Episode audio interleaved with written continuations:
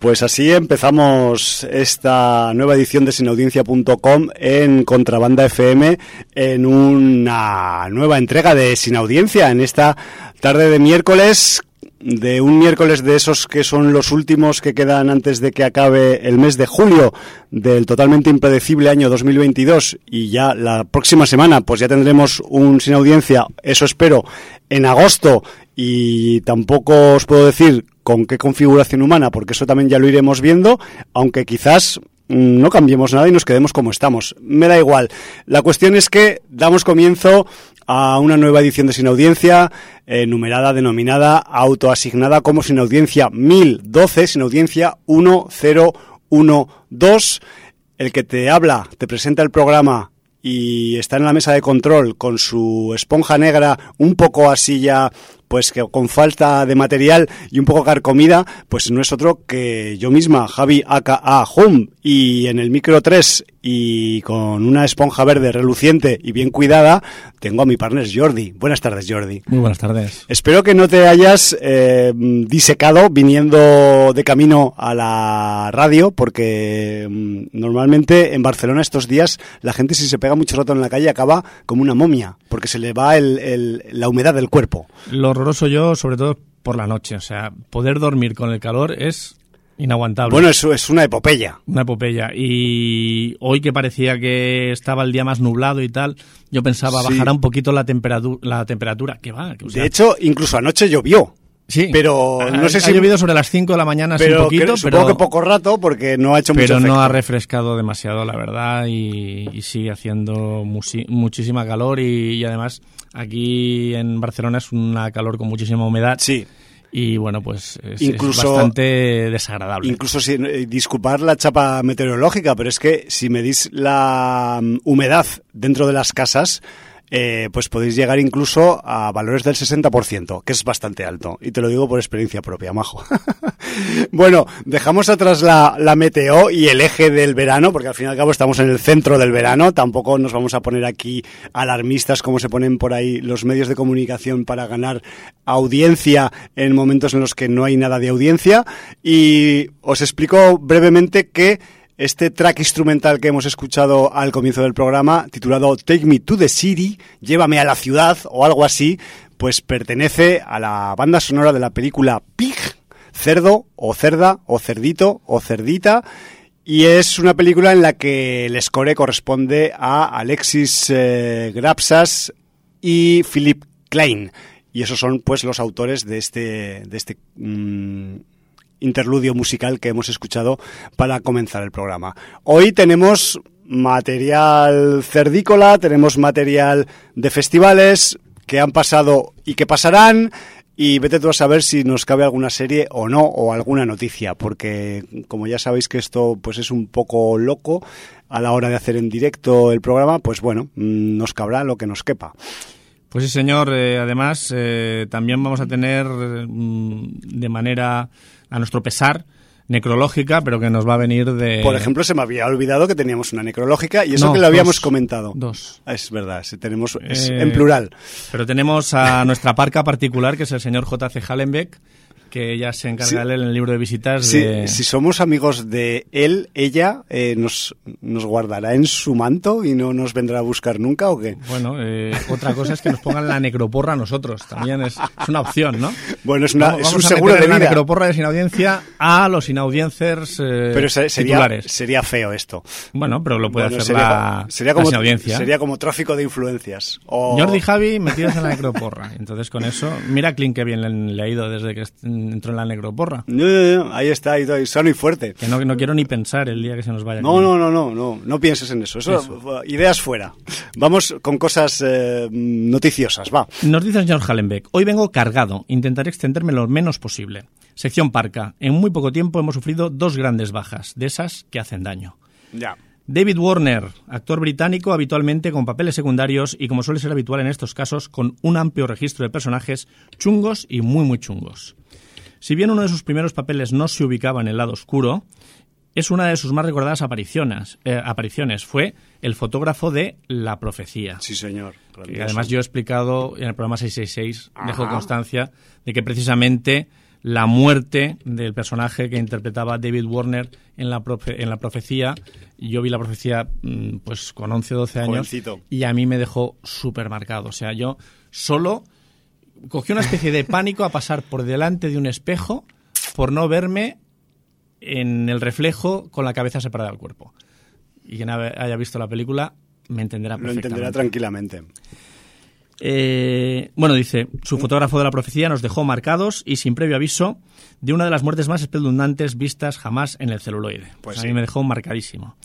Recordado también en Los pasajeros del tiempo, Tron, precisamente hoy que ha habido rueda de prensa del Festival de que es el, con ese leitmotiv. Es el leitmotiv de este año. En compañía de Lobos y Titanic. Curiosamente apareció en dos películas seguidas de la saga Star Trek y con papeles totalmente diferentes. En Star Trek V, La Última Frontera, que es la más espantosa de todas las habidas y por haber, y en Star Trek VI, Aquel País Desconocido, una de las más honorables y entretenidas. Además que sirvió como despedida global de la tripulación original en su globalidad. Paul Sorbino, Espero que la gente no tenga como único recuerdo la entrega de los Oscars de los años noventa y tantos cuando le entregaron a su hija el premio a la mejor actriz secundaria. Se refiere a la Mira Sorbino, ¿no? Sí. En este caso tenemos a otro actor de carácter y excelente secundario que hemos visto en ambos lados de la ley, aunque siempre en el territorio de la mafia. Recordado en uno de los nuestros, A la caza, La tapadera y Rocketeer, en televisión también pudimos verlo en una de las grandes miniseries de principios de los 80 llamada Jefes, donde compartía Gardel con actores de la talla de Charlton Heston, Brad Davis, Keith Carradine o Stephen Collins. Sección series. Si os gustan las series de abogados, creo que... Pero que se salgan un poco de los mil veces visto, tengo dos recomendaciones. Goliath, en Prime Video. Cuatro temporadas de ocho capítulos cada una. Firmada por un auténtico experto en la materia como David E. Kelly. Mm, por ejemplo, L.A. Lowe o Ali McBeal. Tenemos esta serie que tiene como nexo eh, común una serie de pleitos relacionados sobre todo con enfrentamientos contra grandes imperios económicos, como industria de armas, drogas, aguas o medicamentos, en las cuales no faltan asesinatos, traiciones y todo tipo de perversidades. Además, trufada de momentos oníricos, flashbacks y situaciones que parecen más de una temática fantástica que de una lucha de letrados y gerentes sin escrúpulos. En ella tenemos como cabeza de cartel a un Billy Bob Thornton en un papel a medida, un abogado que fuma y bebe como un cosaco y que su oficina normalmente parece un bar o incluso un casino. Tenemos a otros primeros espadas que van apareciendo en una o varias de dichas cuatro temporadas, como William Hart, Dennis Quaid, J.K. Simmons, Bruce Dern eh, y otros. Gran serie y cantidad de personajes muy bien desarrollados. Y yo quiero destacar a la abogada llamada Patty, que siempre acompaña al protagonista y que es sin duda la estrella de toda la serie. Y luego tienes eh, Perry Mason en HBO, primera temporada de ocho episodios. No os llevéis a engaño, exceptuando los personajes principales, poco nada tiene que ver tanto con las novelas como la eterna serie protagonizada por Raymond Barr. En este caso vemos el posible origen del personaje del mismo nombre a principios de los años 30 en la ciudad de Los Ángeles. El secuestro y posterior muerte de un bebé se convierte en un caso de primera plana en cuanto aparece un millonario que no había reconocido hasta ahora un hijo bastardo y una especie de religiosa curandera que se cree con poderes para realizar milagros y en cuanto a la madre del bebé es acusada del crimen y de una infidelidad, lo cual pone la cosa fea para toda la gente alrededor de esta acción. Nuestro protagonista en estos momentos es un detective, detective privado de poca monta que realiza trabajos para un abogado ya anciano que ha dejado atrás los grandes casos y las grandes sumas de dinero ganadas en juicios. Estamos ante una serie muy bien ambientada, a veces parece de la BBC, y encabezada por eh, Matthew Rhys, John Lithgow, Lily Taylor y Robert Patrick, que últimamente ha recuperado el cartel, ¿eh? Tiene pulso, tiene pulso, Robert. Tanto en cine como en series. Vaya chapa, ¿no? Vaya chapa, sí, ya lo ha dicho. Y por último, sección películas, solo comentar que el domingo pude ver en Netflix la última película de los hermanos Russo, con el Sosainas de Ryan Gosling y Chris Evans intentando hacer de chungo simpaticote. Estamos ante un intento de crear una nueva franquicia dedicada a espías y asesinos que van por todo el mundo en plan James Bond. Todo muy visual, espectacular, bien filmado, pero con un guion cuyo argumento ha salido de un post-it y que desde el primer momento ya sabemos lo que se dice, sorpresas no vamos a tener ninguna. Nuestra misión es evitar que se nos caigan las palomitas al suelo. Pues con esto tenemos el macro mensaje de, de Hallenbeck. Bueno, yo eh, tenemos más mensajes. Uno más de Chemis y ya está. Vale, es que quería complementar las eh, necrológicas de Mr. Hallenbeck, pero bueno, simplemente detalles, detalles que me tocan de cerca. Di. Vale, simplemente del de Warner, eh, recordar que lo tuvimos sin querer evitarlo en el especial de Fred Ward, eh, con la TV movie Cacha Diddley Spell, que él también, David Warner, tenía un papel bastante interesante y una de las posiblemente mejores actuaciones de esa TV movie, a pesar de que había algunos nombres también pues eh, importantillos, ¿no? Pero su, su deje british quedaba ahí muy, muy patente. Y luego también quería recordar que, evidentemente, como eh, todo buen actor británico que sabe hacer papeles funcionales y secundarios, pues que ha estado también en registros de películas tan memorables, aparte de las que ha dicho Hallenbeck, como eh, la balada de Cable Hodge del San Peckinpah o el Perros de Paja, Straw Dog, eh, también de este mismo director, que esta peli pues la protagonizó Dustin Hoffman, no sé si os acordáis, Dustin Hoffman con gafas, eh, muchas veces ha llevado gafas, ahí llevaba gafas y se las rompían. En, y, una, y una escopeta. En cualquier caso.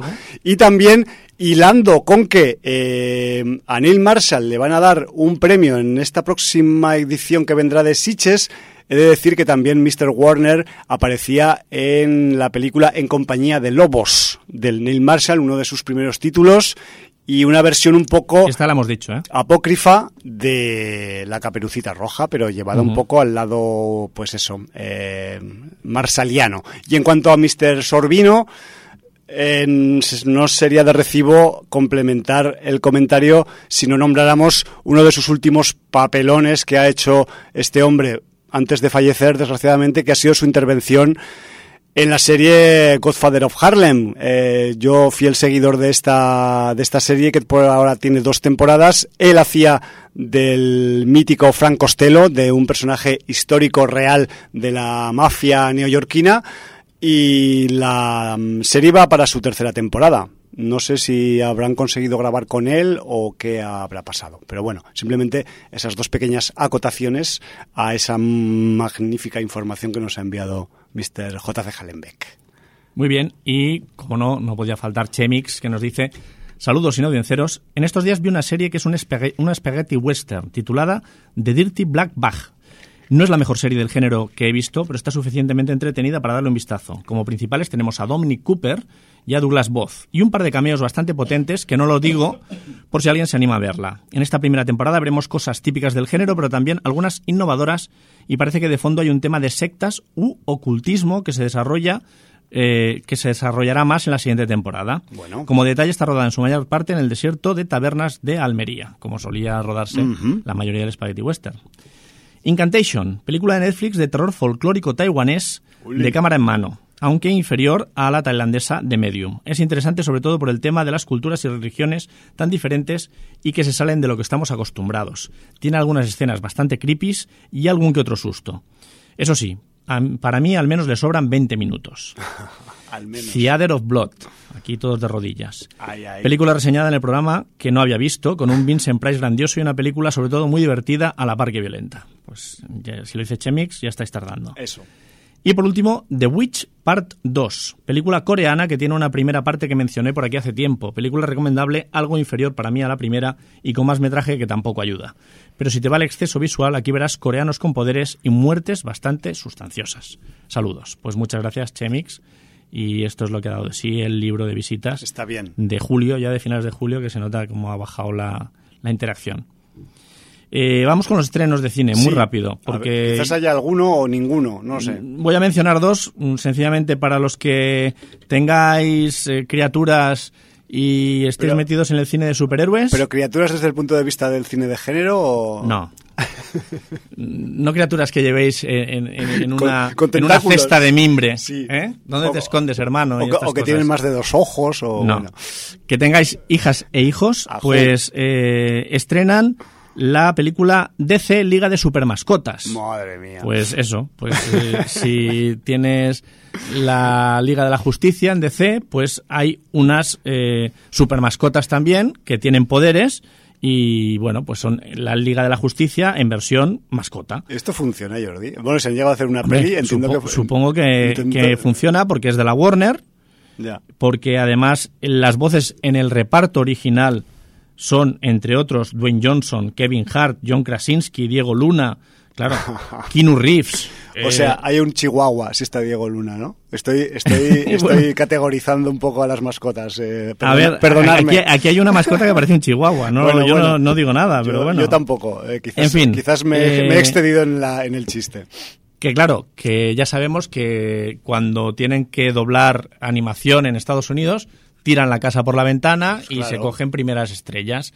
¿Qué pasa aquí? Pues se cogen, se cogen pues cantantes rebotadas de Operación Triunfo, cosas así. Gente mediática que no sabe doblar. No, no, vamos, no vamos a entrar. no vamos a hacer sangre. En eso no vamos a hacer sangre. Sí, porque podríamos hacer mucha sangre. Para este viernes, 29 de julio, DC Liga de Supermascotas, para quien quiera verla. Eh, no os puedo decir quién se ha encargado del doblaje al español, porque supongo que si también vais con niños pequeños, pues no lo vais a llevar a una película en versión original, aunque nunca es pronto para empezar. Eso, y quizás les entrará mejor con una de dibujos animados que con una con seres de carne y hueso. Y luego, eh, una película que no sé bien bien... Que no se sabe por dónde cogerla. Es una incógnita. Pero viendo quién encabeza el reparto y quién dirige la película, hay que nombrarla. Es una coproducción entre Bélgica y Francia. Dura 142 minutos, con lo cual ya dos horas y 22, ya da perecica. Y en manos de esta persona. En manos de Gaspar Noé. Nos llega Vortex. Pero encabeza el reparto Darío Argento. Darío Argento, que supuestamente es director. Sí. Pero aquí ahora, no sé, ¿qué hará aquí? Junto a Alex Lutz y a François Lebrun. Pues bueno, eh, Vortex sigue los últimos días de una pareja de ancianos que sufre de demencia el tema de los ancianos, de la demencia. Mm, últimamente en el cine de género y no tan de género, el tema de la ancianidad se está tocando mucho. Sí. Hemos tenido muchísimos ejemplos en los últimos cuatro o cinco años. El último lustro ha estado lleno de producciones que hablan sobre la senectud, la vejez. Eh, mm, y más que van a venir. Y más que van a venir. Algunas veces, pues, en plan cabronías, porque los viejos tienen también su capacidad de venganza.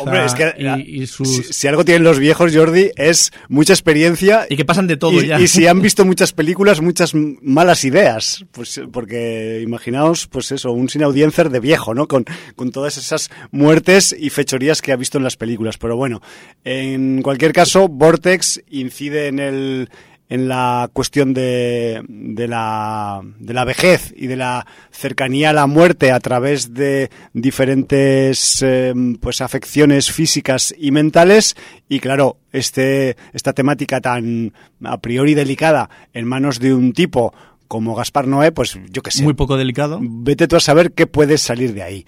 Pero bueno, incluso puede salir algo bueno. Pero bueno, en cualquier caso está la película catalogada a efectos comerciales como drama, aunque vete tú a saber luego si eso acaba siendo un drama o un psicodrama. Eh, ya sabéis cómo es Gaspar Noé, puede ser cualquier cosa, avisados estáis y desde luego no vais con niños. Eso ya os lo puedo, ya os lo puedo recomendar. Eh, también viene este viernes 29, entonces bueno, pues eh, comentada queda. Muy bien. Pues esos estrenos flojitos del verano central que casi nos impelen a irnos o a los festivales o a las salas que no programan cine comercial o estrenos o yo qué sé, o irnos a la playa de noche, aunque sea. Vamos por el día, vamos por la noche. Hombre, yo te digo, una sala de cine estos días con tanto calor no es malo. Por eso, te pegas dos horitas ahí en la nevera, te, te, refrigeras y según a qué cine vayas, pues igual te llevas hasta una buena impresión. Pues bueno, tenemos, eh, tenemos de todo. agenda conclusa y agenda incipiente. Sí. ¿Con qué vamos? Pues eh, yo iría con. Vamos a hablar primero del futuro y luego ahí hablaremos del pasado, ¿no? Pues venga. vamos siempre para adelante, ¿no? Ahí, yo Nosotros tenemos la potestad de viajar en el tiempo. Sí. Dentro de nuestra hora y media podemos ir hacia adelante o hacia atrás y es una cosa que podemos hacer sencillamente porque somos especiales. Claro, y a veces hemos hecho algún experimento al respecto que nos ha salido un poco rana, como el del programa 1000, pero bueno, yo qué sé. Mil y adyacentes. Hay, que, a veces hay que intentarlo aunque te salga rana los, los experimentos, sobre todo si son científicos o pseudocientíficos. Pero bueno, yo iría por el, por el futuro próximo, que además pasa por el pasado reciente de esta misma mañana. Me refiero que esta, esta mañana pues hemos tenido una nueva rueda de prensa del Festival de Sitges 2022 aquí en, aquí en Barcelona, en, en un lugar muy encopetado y muy histórico que es el Real Cercle Artístic de Barcelona, en una fundación o una entidad cultural privada, creo recordar, que está en el corazón del barrio Gothic, muy cerquita de la de la catedral y todo ese rollo y que, y que bueno pues es un sitio en el que de vez en cuando la gente de Siches pues nos hace ahí las algunas de las ruedas de prensa para eh, mostrarnos pues algunas algunas de sus eh, películas y algunos de sus avances. Eh, de nuevo Mónica García y Ángel Sala al mando de la rueda de prensa y además yo he de mm, saludar y de recordar pues que me he encontrado esta mañana por allí a Aida y a Sandra, así que ambas dos, besos y abrazos. Y además, pues eh, comienzo las las características de esta nueva rueda de prensa con esos premios que han anunciado, premios de máquina del temps, máquina del tiempo en, en castellá, que, que, que, ofrece el festival cada año pues a artistas del cine de género que brillan por su trayectoria, no sé, no es un premio que se haga o que se dé pues a algún tipo que lleva solo una película debut o ha sido un un boom publicitario por una por un título solamente, sino a gente ya que tiene, pues eso, bagaje, ¿no? Bagaje que ha estado varias veces en el festival o han programado varias veces sus películas. Y este año, pues nada más y nada menos que tenemos dos pedazo de premiados. Los dos vienen un poco de, de, la zona de las Islas Británicas y son, por un lado, Neil Marshall y por otro, Edgar Wright, que ambos dos, pues, han tenido películas recientes en el festival. Edgar Wright con La última noche en el Soho el año pasado y Neil Marshall no sé si trae una nueva este año que va de paso pues aprovechar que le dan el premio para, para presentar alguna peli nueva, ¿no? Eh, vamos a ir un poco con esas, esos esa sustancia que buscamos en los avances de Sitches, que son sobre todo los títulos, los, la, cosecha de, películas que van a traer o que van a venir en este Sitches 2022, que os eh, recuerdo es la edición número 55, eh, la número 55, no es, no es una SS, son dos cinco. A quienes estéis un poco así flojos de la vista, pues no penséis que se han pasado al lado oscuro. Y empiezo un poco, eh, pues eh, reseñando títulos de cine de género cocido y facturado en el Estado español, que va a haber una media docena mínima de títulos muy importantes a los que se les tiene muchas ganas por diferentes razones y que, y que estarán en el, en el Festival de Sitges 2022. Primero, eh, he de decir que estará Cerdita, de Carlota Pereda, que es una película de terror rural que además pues eh, sucede a un cortometraje del mismo título que también llegó incluso a ganar un Goya. Me refiero que es, ese tipo de proyecto que igual el corto se utiliza como una especie de eh, teaser encubierto y que luego pues quizás puedes desarrollar la historia un poco más o no, ya veremos a ver, porque a veces vemos películas sin desmerecer Cerdita, que eh, parecen cortos alargados, pero bueno, pueden suceder estas dos casuísticas, ¿no? En cualquier caso, Cerdita estará en, en Siches. Eh, también tendremos la última peli del, del Rodrigo Sorogoyen, Asbestas. As, espacio, bestas. No asbesto en femenino, sino las bestias en galego. ¿Vale? Eh, una peli de suspense, de estas también, pues, eh, pues que será un poco también con un ambiente un poco campestre y no sé si rural también y que, y que dicen que es eh, mm, una de las pelis más incómodas que ha hecho Mr. Sorogoyen eh, de todas las que tiene, que ya de por sí, pues él siempre hace pelis incómodas, ¿no? Pues esta dice que, te incomoda un poquito más. Luego también tendremos, eh, y seguimos un poco por el, por el norte de la península, por supuestísimo, ya que no se ha estrenado todavía en cines comerciales, Irati, del Paulo Urquijo, el director del largometraje Errementari, también del cortometraje Dardar, que el año pasado se petó todos los festivales de cortometrajes habidos y por haber con su propuesta. Y además una película que incluso pues el, el año pasado había voces que decían que quizás eh, Irati no acabaría llegando a los festivales de otoño porque quizás se habría estrenado en cines comerciales previamente, pero no ha ocurrido así. A veces los proyectos y las producciones y la distribución van más lentos de lo que a nosotros nos gustaría y bueno, pues Irati llega a tiempo al Festival de Sitges y presumiblemente, como, como está metida en el ajo Filmax, pues se acabará estrenando en cines eh, pues después de la mm, época de festivales de otoño, ¿vale? No sé si a final de año o al principio del que viene. Luego también otros tipos que vuelven, que en sus anteriores registros, sobre todo en su anterior registro concretamente, nos dejaron muy y buen eh, sabor de boca, son Raúl Cerezo y Fernando González, que vuelven, recuerdo, el año pasado estuvieron con La Pasajera eh, haciendo disfrutar y vibrar al, al, público festivalero y este año vuelven con, atención Jordi, viejos.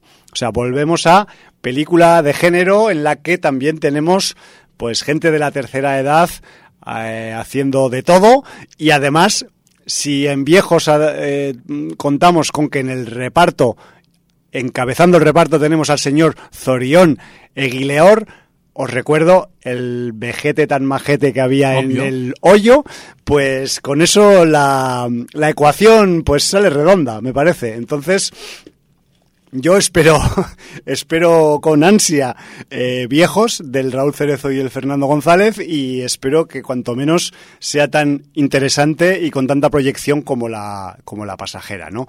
Más títulos de cosecha estatal. El Sadrach González, que es un tipo un tanto sui generis, que hace unos años nos sorprendió con una película rodada en inglés llamada Black Hollow Cage, vuelve este año con Asombrosa Elisa, un dicen que peli de suspense fantástico con una niña que quiere vengar pues la venganza de un ser querido. En una línea de sinopsis han destripado ya la película, pero bueno, em, el Sadra González goza de una relación de más amor con un poco de odio en el público de la semana de Donosti. Esto lo digo a, como acotación a la nota de prensa de, de, de Sitges. Y bueno, cuando se proyectó Black Hollow Cage en, en su año, ahí en la semana, pues hubo, hubo un, un poco de, de, debate público con, con el director y con el título. Me refiero que es un tipo que, eh, si algo consigue, es que no te deja indiferente. Eh, en algunos, para algunas personas, pues puede irse para el lado de el rechazo y el odio visceral y para otros pues puede ser uno de los tipos más originales que nos hayamos podido echar en el cine estatal en mucho tiempo. Pero bueno, de todo tiene el Sadrak. Y luego también tenemos del Luis Tinoco, que creo que es debutante, perdóneme usted si me he equivocado, eh, la paradoja de Antares, eh, una historia de ciencia ficción con una protagonista científica y que bueno con ese título pues ya sabéis que mm, seguramente pues alguien se tendrá que enfrentar a una decisión difícil para eh, pues eso tener en cuenta o no la paradoja a la que da título el, la película. De lo que no se sabe nada seguramente pues porque no estarán o porque de hecho se le ha preguntado al Ángel Sala en la en la rueda de prensa y ha tirado algunos balones fuera. Entiendo que también eh, su papel es confirmar lo que hay en la lo que tiene en la mano y lo que no pues no. Pero tanto la niña de la comunión como los renglones torcidos de Dios por ahora no aparecen en la programación del festival este año y quizás pues eh, no aparezcan nunca. También me refiero que estas cosas ya sabéis que mmm, a veces pues no, no van todo lo rápido o bien que uno quiere y a pesar de que de estos dos proyectos interesantes de cine de género estatal pues tuvieron sus teasers el año pasado en el festival, eso no quiere decir que luego pues se vayan a acabar proyectando o que acaben saliendo más tarde y que quizás pues ya se estrenen directamente en salas comerciales, ¿no? Esto por el lado un poco estatal.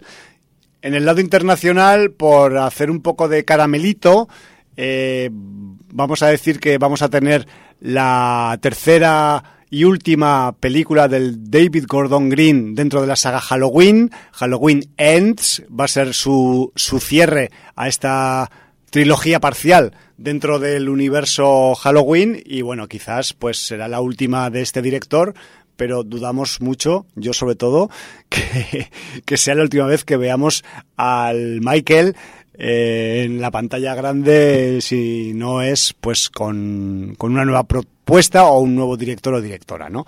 Luego también vamos a tener eh, nueva peli también de Naomi Rapage que está abonada al festival.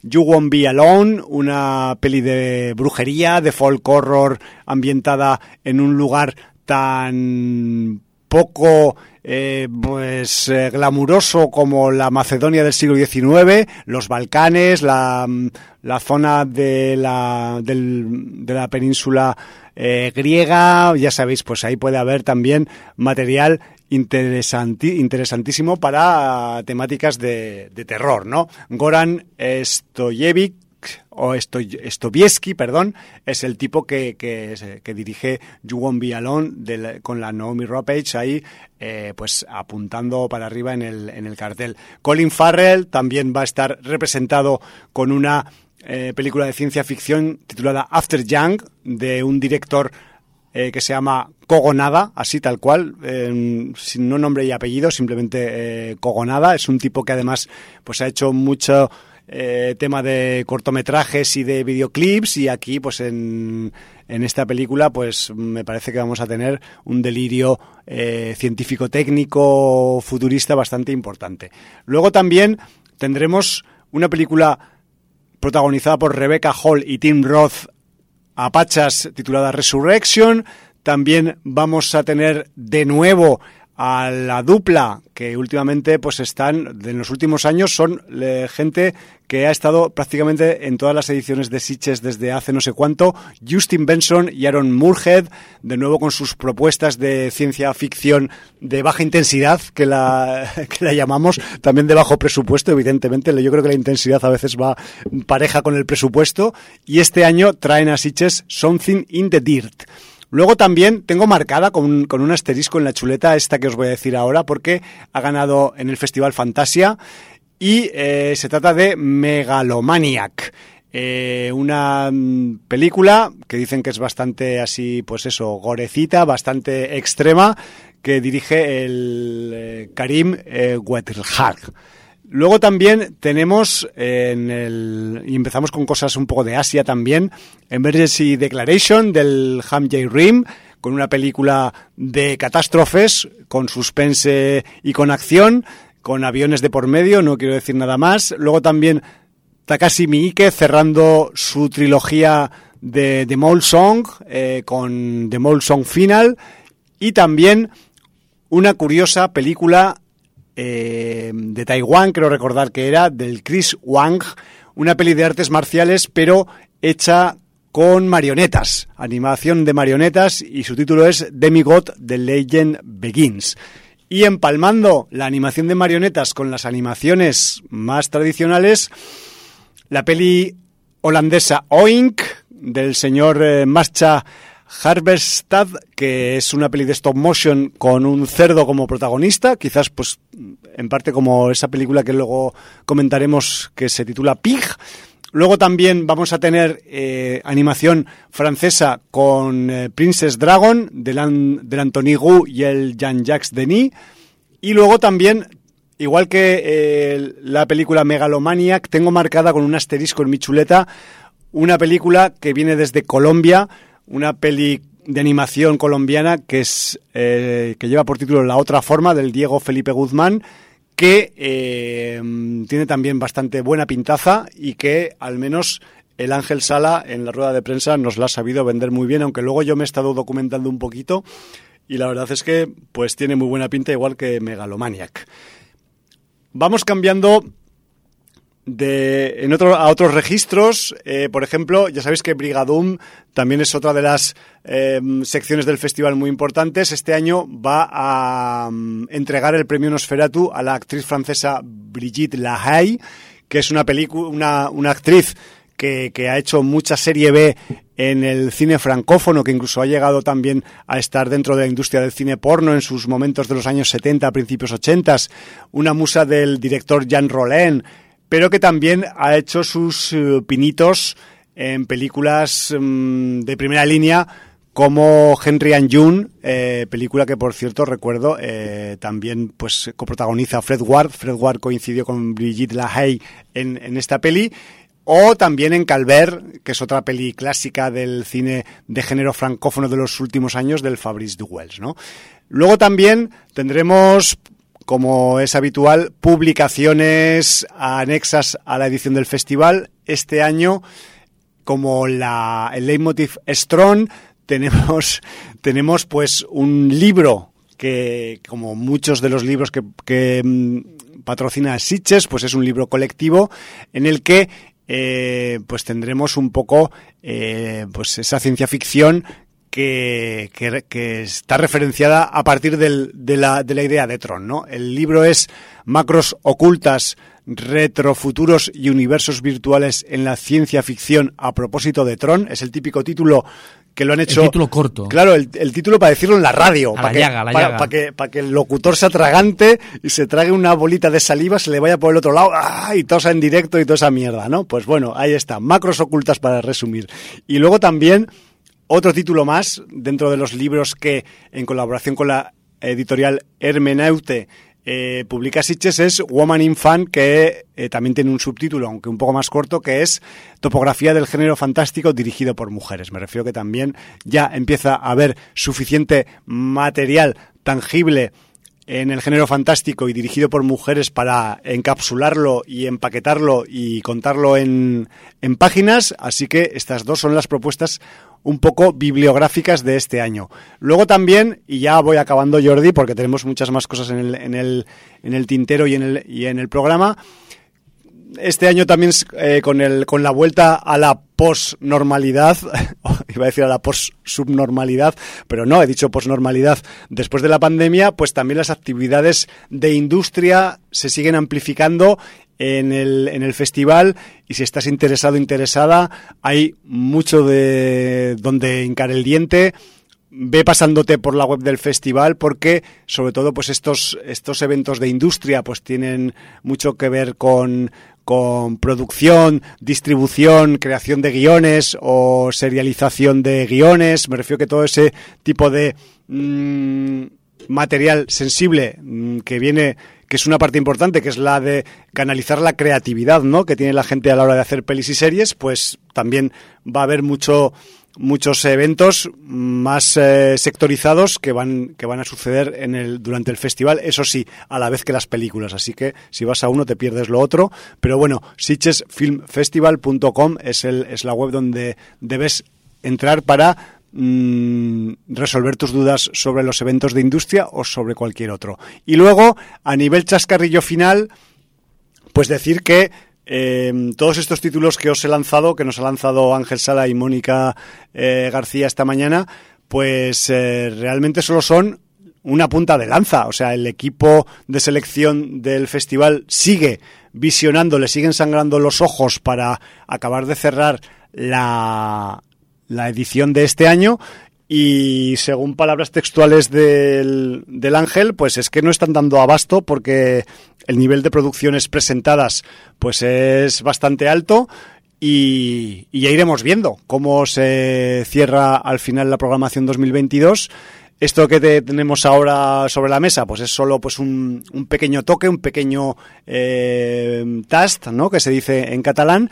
Y, y, bueno, pero que va a haber, eso sí, eh, mucho ecoterror, mucha ciencia ficción de baja intensidad y lo que no sabemos todavía, ni no sé si lo acabaremos sabiendo o no, finalmente, es si al final entrará en la selección final de Sitges 2022 alguna película rusa o no. Así que estaremos atentas, estaremos atentos ante próximos avances que pueda dar el vientre de Kong, que siempre está deglutiendo material para luego, cuando llega octubre, pues ponernos sus mejores mierdas ahí a todo el mundo para poder disfrutar, en el buen sentido, eh, del, del cine de todo el mundo en clave de cine de género.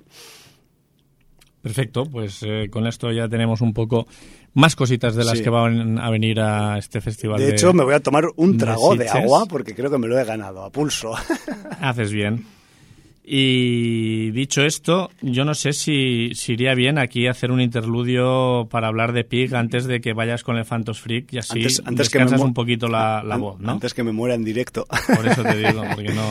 Pues si quieres podemos ir a un poco a, a los bosques de Portland, Oregón. Sí. O de Oregón en general y luego quizás de refilón pues a Portland, que es la capital, ¿no? Yo qué sé. Eh, os voy a hablar un poquito de, de Pig. Es Sí. una película que yo... Pigas secas, ¿eh? No, Pig. pe- no Peppa Pig. No, y además eh, se llama igual en el título original que el título que, con el que la han traído a, Sí. a nuestra cartelera. Que de hecho Eh, sigue estando en algunos cines. Sí, Sí, sí, sí. algunos Me refiero cines, que cierto aún, aguanta. Aguanta dos semanitas o así. Es una producción estadounidense, 92 minutos, qué bien. Hombre, esto casi ya es, es un hallazgo. Eh, dirigida por el señor eh, Michael Sarnowski, que si no me equivoco le no, van, no le haremos, van a dar no haremos bromas con su, con su con No. apellido. Es su ópera prima, pero el, eh, está en el proyecto de la tercera parte de Un lugar tranquilo. Algo habrá hecho, ¿no? En Pig para que le Yo creo hayan que sí. asignado este Eh, proyecto. hace unas semanas hablamos de, de Pig porque a mí mm, la crítica la había dejado muy bien, pero las referencias que me habían llegado de gente que la había visto a- al nivel nuestro, de, de- de gente de andar por casa, Sí. no le había convencido. Y entonces eh, yo iba un poco reticente a ver Pig. Y a mí me ha- la película me ha dado la vuelta. Me ha dado la vuelta porque además yo creo que mucha gente no sé lo que ha visto o ha hablado de ella sin verla. Porque lo que no es normal... O quizás la ha parado eh, a los 15 O- o minutos. ha hablado de, o- como hace tanta gente, que, que- que yo no sé de qué sirve el postureo. Gente que no ve las cosas y luego habla como si las hubiera visto. Pero yo es que he visto mucha gente hablar de esta película en redes diciendo que es una película de venganza. Eh, Disculpe. Sí. Eh, he visto en varios artículos, Ya me gustaría. en varios artículos he visto citar a John Wick. ¿En serio? Te lo juro. Te lo juro. De Estaba- hecho, en- hay en- una versión paralela de Pig, tío. En varias de las críticas de Film Affinity se cita a John Wick. En algunos casos para decir que es la anti-John Wick. Con lo cual podría tener un poco de sentido Pero aún así. por, aún- por el tema de que, bueno, en una tienes un perrito y en la otra tienes una cerdita trufera. Ya como leitmotiv de Como la- leitmotiv de- disparador de, la trama, ¿no? Un poco. De que al protagonista de la trama tiene una relación especial con este animalico. Sí. Por Vale. una causa o por otra. Bueno, Pero, a es- partir de ahí, pero eso se queda en la superficie solamente. Sí. Pig, dirigida por Michael Sarnowski, con un guion del propio Sarnowski junto a Vanessa Block. Y eh, Nicolas Cage encabezando un reparto que cuenta también con Alex Wolf, Adam Arkin, Nina Belforte, Dalen Young o eh, Elijah Ungvari, entre otros. También Brian Sutherland. Bueno, eh, decir que de la película tienes que saber muy poco. Sí. Eh, sencillamente tenemos un señor que vive solo y aislado en una cabaña en el bosque con su cerda trufera, En un bosque de Oregón. en un bosque de Oregón. Que no sí. de Aragón, de No. Eh, cercano a Portland, que es la capital de, de Oregón, si no me equivoco. Sí, señor. Y, y bueno, donde él se dedica, pues con su cerda trufera, a salir a buscar trufas y un chaval joven, un emprendedor, que viene con su coche tuneado todas las semanas a recogerle las trufas. Los jueves. Y- Des- Después de sin audiencia va a recoger las Y de trufas. hecho, en vez de pagarle mm, generosamente en dinero, prefiere que le traiga compra. Le hace la compra y le trae, pues, víveres Lo que necesita. para que pase la semana en la cabaña. Sí, porque hemos de decir que las, la cabaña de este señor solitario, que se llama Rob, tiene todas las comodidades, pero no tiene electricidad, por ejemplo. Por ejemplo. O sea, Rob vive rollo ermitaño ahí con su cerdita bonita. Con su Además, cerdita eh, bonita. Que es muy bonita, además, ella. Sí, es, es, es Es ¿eh? muy claro, chula, muy sí, chula, sí. yo no sé. Eh, bueno, pues esta sería la, la premisa básica de, de Pig. Eh, No os llaméis a engaño. No os dejéis, porque si se ve que mucha gente se ha llamado a engaño es por cómo está montado el tráiler. El tráiler es Ya. engañoso. Consejo de sin audiencia. No veáis No tráiler. veáis trailers, joder. No veáis trailers. Si por obligación os lo tenéis que tragar cuando vais al cine, que nos hacen esa putada que es meternos muchos trailers y... De hecho, la gente que hemos estado yendo al cine durante los últimos tres años nos hemos tragado eh, trailers de Top Gun Maverick durante tres años. Por supuesto. quieras o no quieras. Pues el engaño se ve que estaba en cómo estaba montado el tráiler. Yo no he visto Ya, el tráiler, Yo tampoco. pero no os llaméis a engaño. Es un drama. Es un drama con alguna pizquita de misterio. Porque algo de misterio tiene. Sí, sí, porque, porque hay una trama y se tiene que descubrir qué es lo que ha pasado. Eso, eso, es así. Pero es un drama. Claro, porque quizás hemos de decir que eh, pues eh, es una realidad y una obviedad que Rob y esto quizás sirve de aclaración más que ahondar en la trama y en el spoiler, Rob eh, con su actividad es el primer eslabón de una larga cadena. ¿No? Sí, evidentemente. Y, además una cadena de un negocio que es muy lucrativo. O sea, y con mm, esto ya quizás os damos a entender muchas cosas. No hace falta tener muchos conocimientos de cocina para saber que hay ciertos aditivos que sobre todo en la cocina de lujo, de, élite, esta, cocina de los grandes cocineros famosos y tal, pues hay alimentos como la trufa, como el azafrán, como bueno, que son que son eh, alimentos súper cotizados que valen su peso en oro Tal y, cual. Y, que realmente pues es una actividad lucrativa. Aunque, como veremos en los, primeros, los minutos iniciales de la película, en este caso, este hombre no lo hace por codicia, ni mucho menos, porque realmente mm, ni comercia a un precio excesivo con, con la trufa, ni, ni, busca una sobreproducción para ganarse la vida y, poder pagarse lujos, no, en absoluto. A mi gusto vende muy barato. De hecho, de hecho, por eso este, esta especie de yuppie del negocio de Portland eh, le va a comprar a él y, encuentra que tiene una mina de oro si es eh, el único que le compra a cambio de que le haga la compra semanal. Sí, sí, sí. Pues dentro de esta relación eh, empieza una película que tiene un poquito de fábula, porque sí que es verdad que los acontecimientos a medida que se van desarrollando tienen un, un, aura de irrealidad. En ocasiones. En ocasiones. Eh, pero entrad en el juego. Yo, yo os recomiendo que entréis en el juego. Yo hace dos semanas dije, eh, hablando contigo, eh, hablando de la película de Nicolas Cage, de es que es tan largo el título que no eh, la de Mallorca. Sí, la del, la del el, talento, la del talento, la peli del talento. La, peli del talento, sí. Y hablando de Willis Wonderland y, que el Berretina le dedica a la figura de Nicolas Cage. Y, y, Prisoners of Ghostland, que, están todas relacionadas porque son las que hizo el año lo que ha venido haciendo en los últimos años Nicolas Cage, yo dije, es que no vamos a volver a ver a Nicolas Cage de Living Las Vegas. Y el señor Nicolas Cage con Pig me ha cerrado la boca me ha cerrado la boca. Es un papel en una producción mucho más modesta, o sea, no, no lo entendáis de una manera que no lo quiero decir. No es, el, Pig no es Living Las Vegas, pero Nicolas Cage tiene para mí el mejor papel dramático que ha hecho en los últimos 15 o 20 años, sin duda alguna.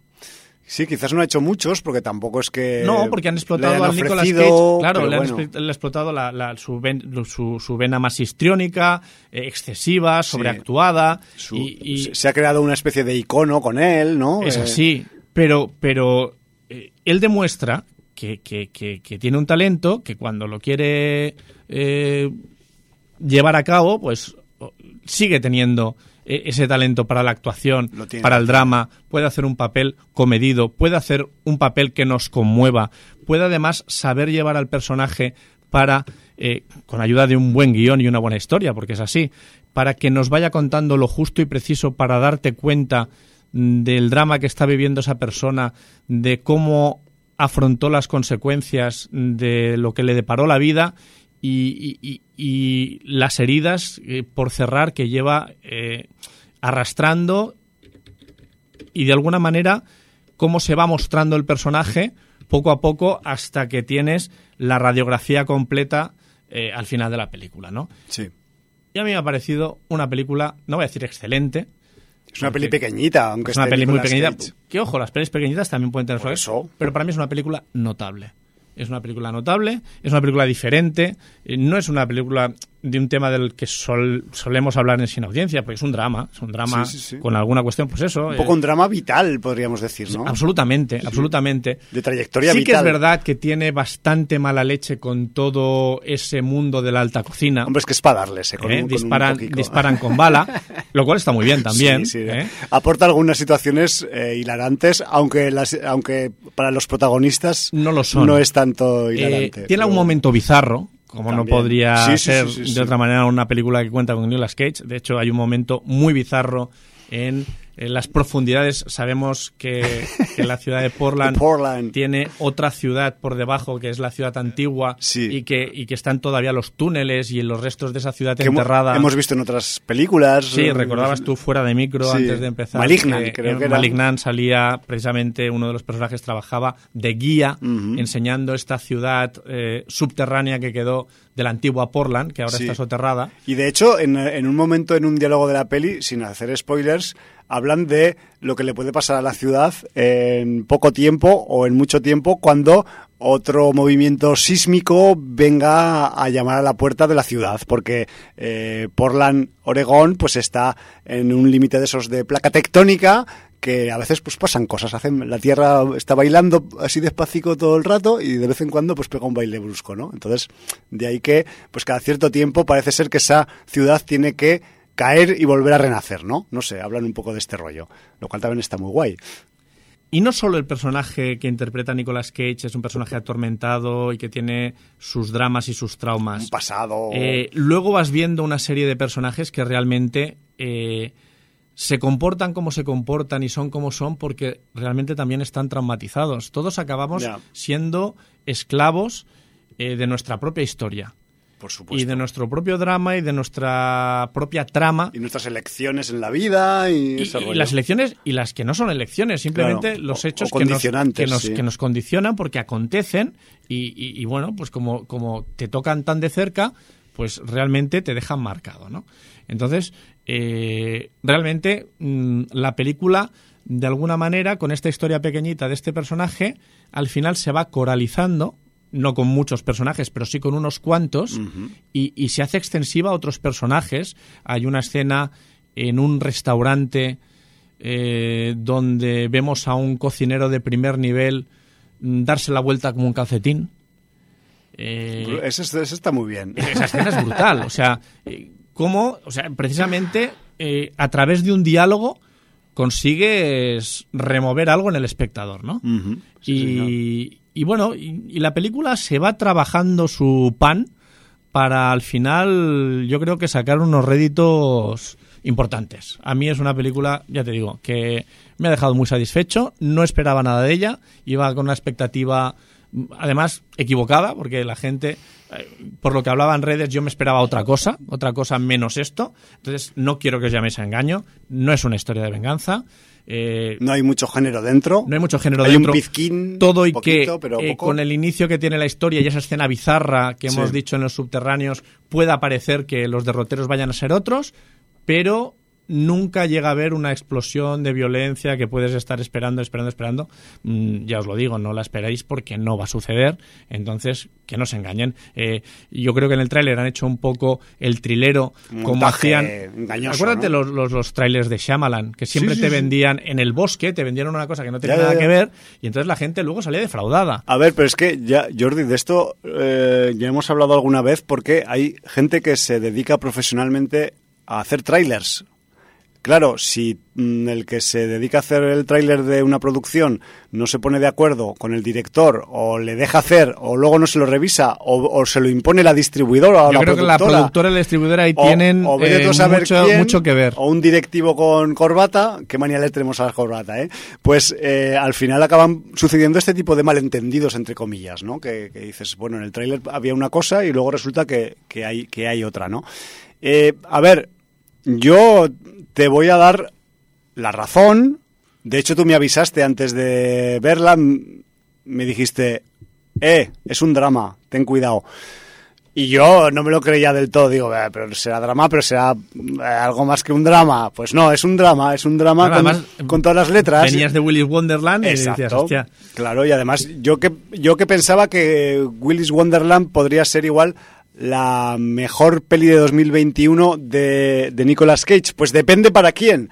Porque para un fan del género, evidentemente lo será Willis Wonderland, pero para un espectador mm, que no es del género, sino es un espectador, pues llámalo generalista, llámalo que ve de todo tipo de películas, pues quizás sea más pig que, que esa otra, ¿no?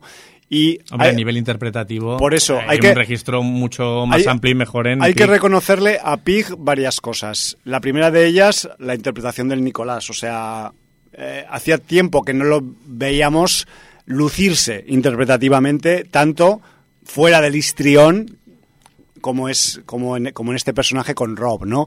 Luego también tenemos el rollito, vale, está Portland por en medio, pero eh, los putos paisajes de Oregón, de, los, de esos bosques eh, indefinidos y limitados por donde va Rob con su cerdica, pues la verdad es que se te cae la baba con, con, con, con los paisajes, con los lugares y dices, hostia, este pavo ha hecho lo que aunque sea de broma, hemos pensado muchas veces, casi todos los urbanitas del mundo, que es mandarlo todo a tomar por culo e irnos al monte a vivir con lo puesto. Al menos de broma o de forma enajenada. Pues él lo ha llegado a hacer, ¿no? Entonces, como que en parte también te sientes un poco identificado con, con, esa filosofía, ¿no? Decir, mira, este tío ha sido valiente, ha hecho borrón y cuenta nueva y además hardcore, borrón hardcore, porque luego nos daremos cuenta que, que ha sido un borrón hardcore y, y, ya está, y está ahí en el bosque y no tiene ni electricidad y, y vale, que el Rob no se lava ni se cambia de ropa en toda la puta película, tiene que oler fatal, pero tiene sus principios. Y los, y los cumple y los, y los ejecuta, ¿no?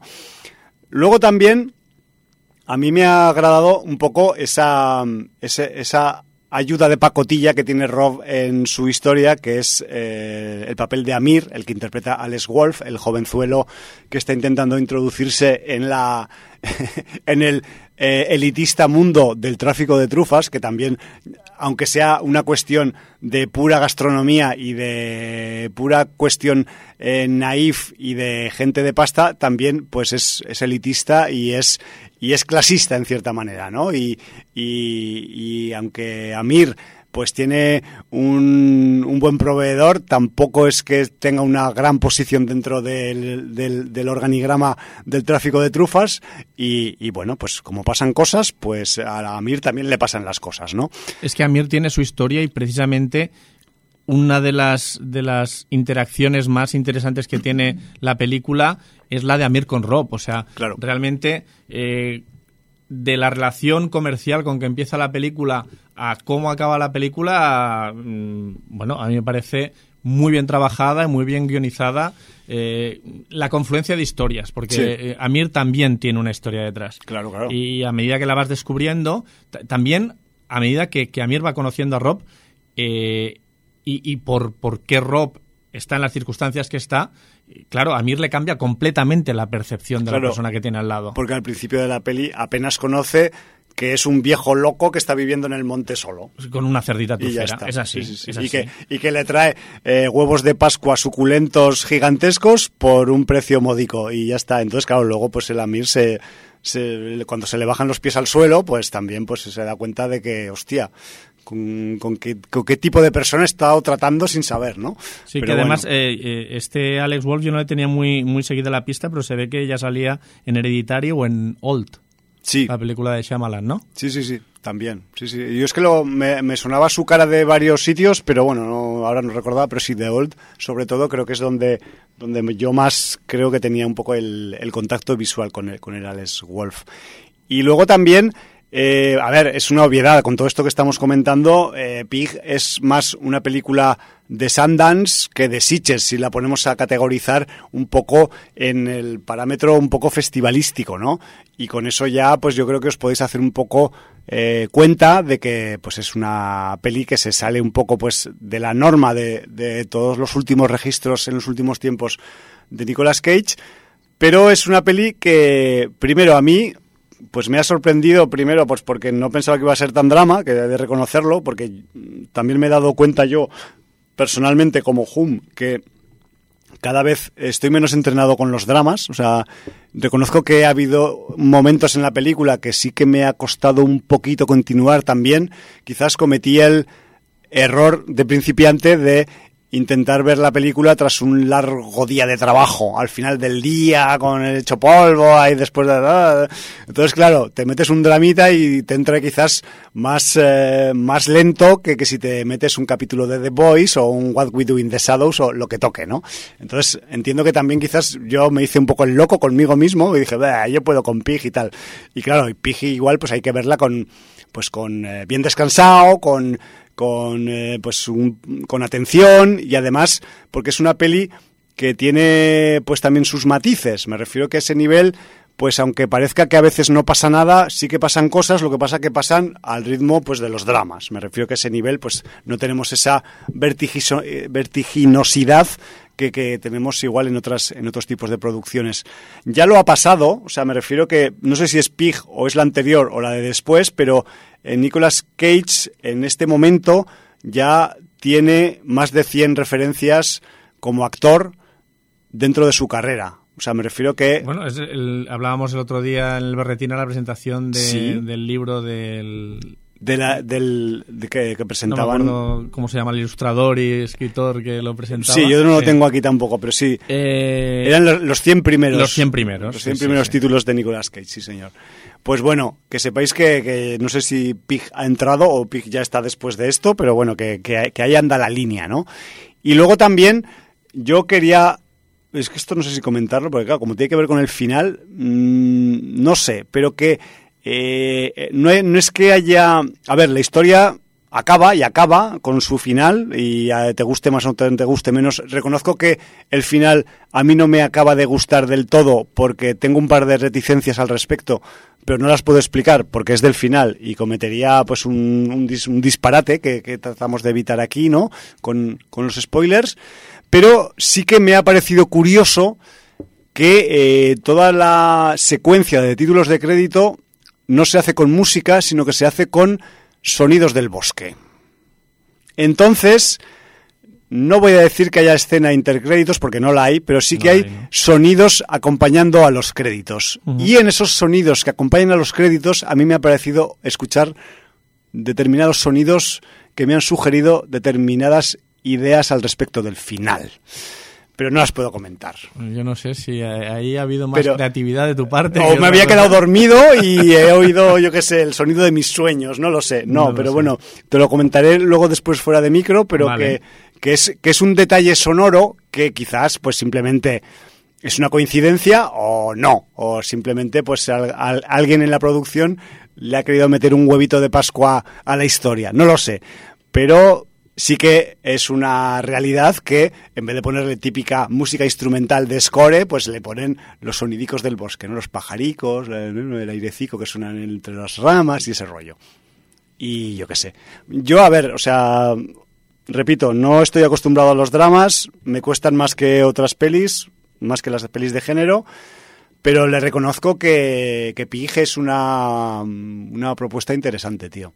Y además no lo hemos dicho explícitamente, pero si os gusta el rollo cocinillas, el rollo... También hay un, subgénero que es películas cocinillas, o sea, también existe, aunque no son eh, siempre de, dentro del cine de género estricto, sino que a veces, pues eso, muchas pelis de cocineros o de que tienen que ver con la cocina son dramas. Pues este es uno de esos casos.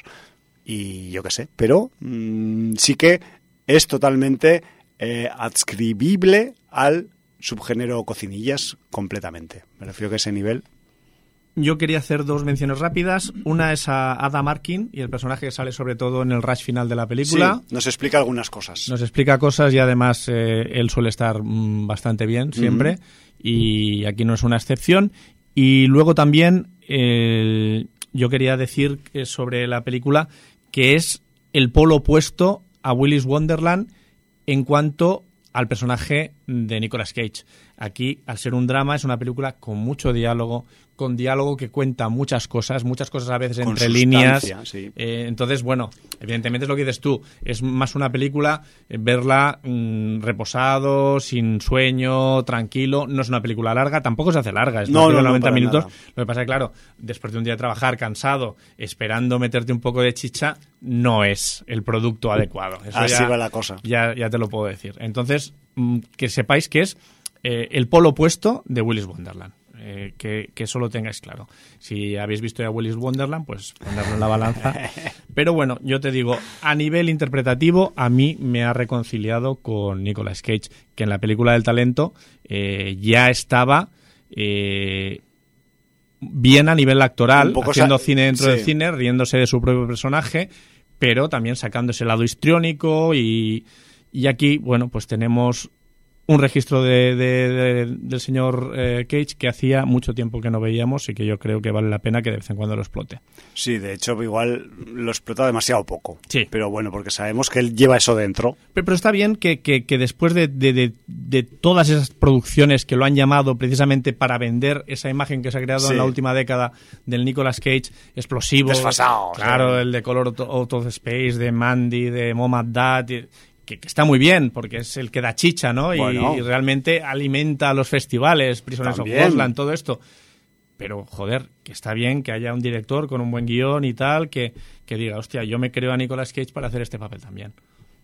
Que además supongo que a nivel personal a él le tiene que sentar bien. Sí, él está como productor en la, en la película. Me refiero que entiendo que a ese nivel pues eh, ha tenido que, que bueno que mm, dar el visto bueno a determinados eh, procesos dentro de la producción, ¿no? Me refiero que a ese nivel pues, Pues, le interesará, entiendo también que- como actor. Yo creo que eso dice bastantes cosas. Sí.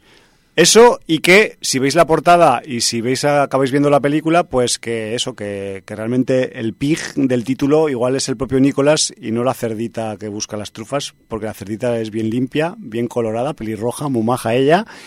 Y el Nicolas Cage, o sea, realmente hay que mm, alabar la caracterización que tiene en, en esta película, porque realmente, o sea, es un personaje que sufre físicamente en todos los sentidos y está caracterizado como tal. Y así se pasea por la vida, por Portland, por los garitos pijos, por los restaurantes de élite, pero tiene la pinta de la portada. O sea, durante toda la película.